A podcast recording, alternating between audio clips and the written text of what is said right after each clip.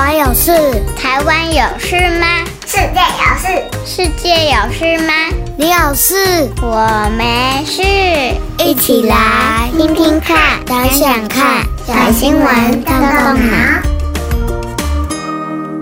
小朋友们，大家好，我是崔斯坦叔叔。你知道什么是台湾特有种吗？说到了台湾特有种，你又知道当中有哪一些动物吗？今天崔斯坦叔叔要来跟你介绍一个台湾特有种的鱼类。究竟这个稀有的鱼类有什么大消息呢？就让我们一起来收听小新闻，动动脑，看看到底发生了什么事。台湾特有种，我们的国宝鱼超有种。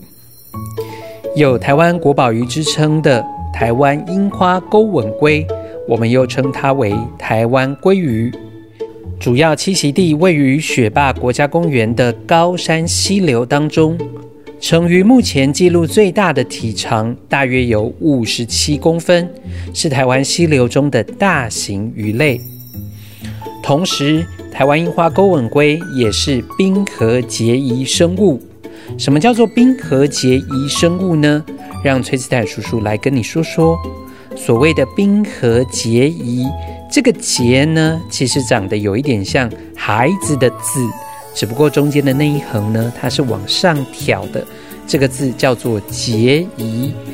什么是冰河结疑生物呢？简单的说啊，这是一个生物地理的概念，就是在很久很久很久以前。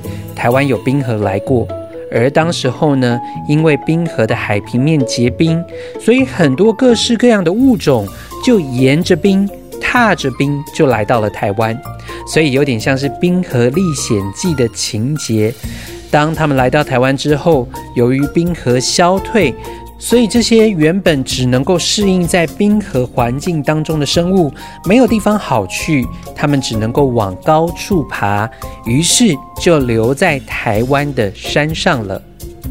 那么我们就来讲回台湾的樱花钩吻鲑，它是一个相当稀有，而且如同我们刚刚提到的，已经濒临绝种的一个物种。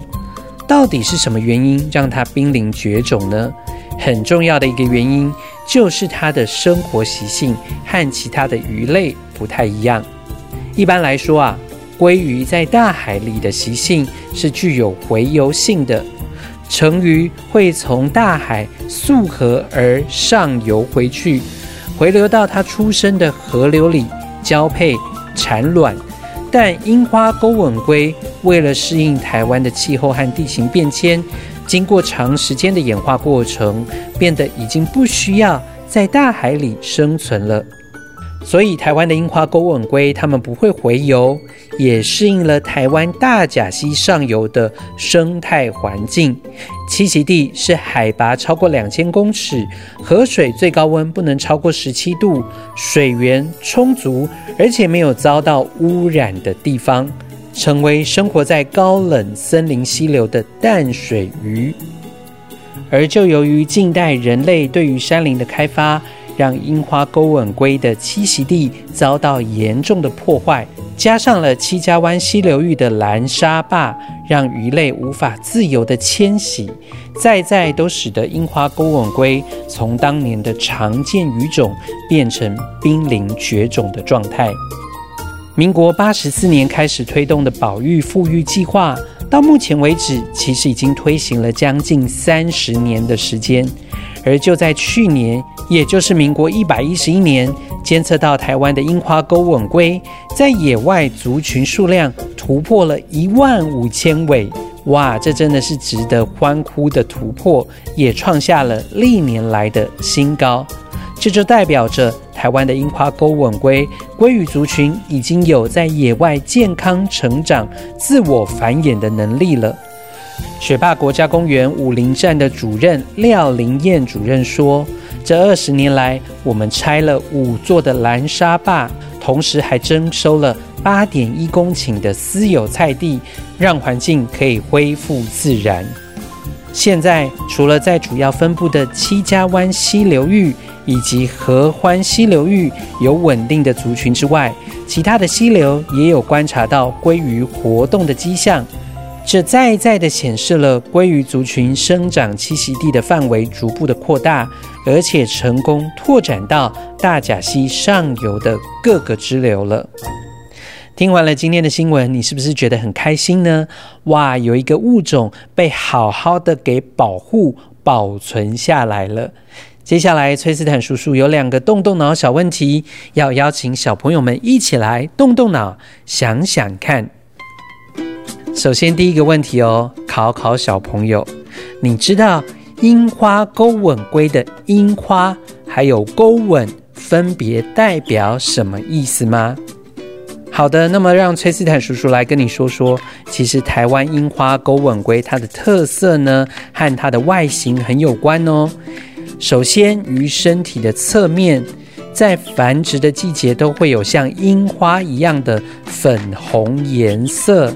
所以看起来很像樱花绽放的样子，而雄性的鲑鱼在繁殖时，它的下颚会比上颚更为突出，所以钩吻就是叙述这项特征，也因此这样的鱼类被称为是樱花钩吻鲑。好，那第一题崔斯坦叔叔已经帮你解答了，接下来第二个问题就鼓励小朋友们自己来找找资料喽。第二个问题是，你知道在台湾还有哪一些特有种或者是国宝级的动物吗？最后，崔斯坦叔叔要告诉大家，或许小朋友们没有办法上山去看看台湾樱花钩吻龟，但其实在我们的生活当中是可以看得到的哦。好，这其实是一件蛮有趣的事情。如果小朋友的爸爸妈妈手上有两千元的钞票，你可以。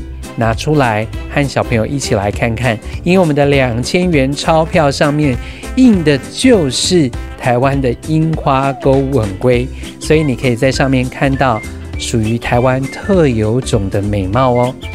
而说到台湾特有种，最近有一部上映的电影也正在介绍另外一个非常稀有的台湾特有种，它是山椒鱼。卖个关子，究竟？台湾的樱花钩吻鲑跟山椒鱼有什么雷同的呢？它们都是鱼吗？还是有什么相似之处呢？小朋友有机会也可以看看《山椒鱼来了》这部纪录片，保证会让你对于台湾特有种有更多的了解，也会更爱台湾这块宝岛哦。那么，我们今天的小新闻动动脑就到这里了。下周我们再一起来看看世界正在发生什么事。欢迎爸爸妈妈或小朋友们按五星赞鼓励我们的小小动脑团队，也可以到我们的脸书社团“小新闻动动脑超级基地”和我们一起分享哦。拜拜，我们下周再见。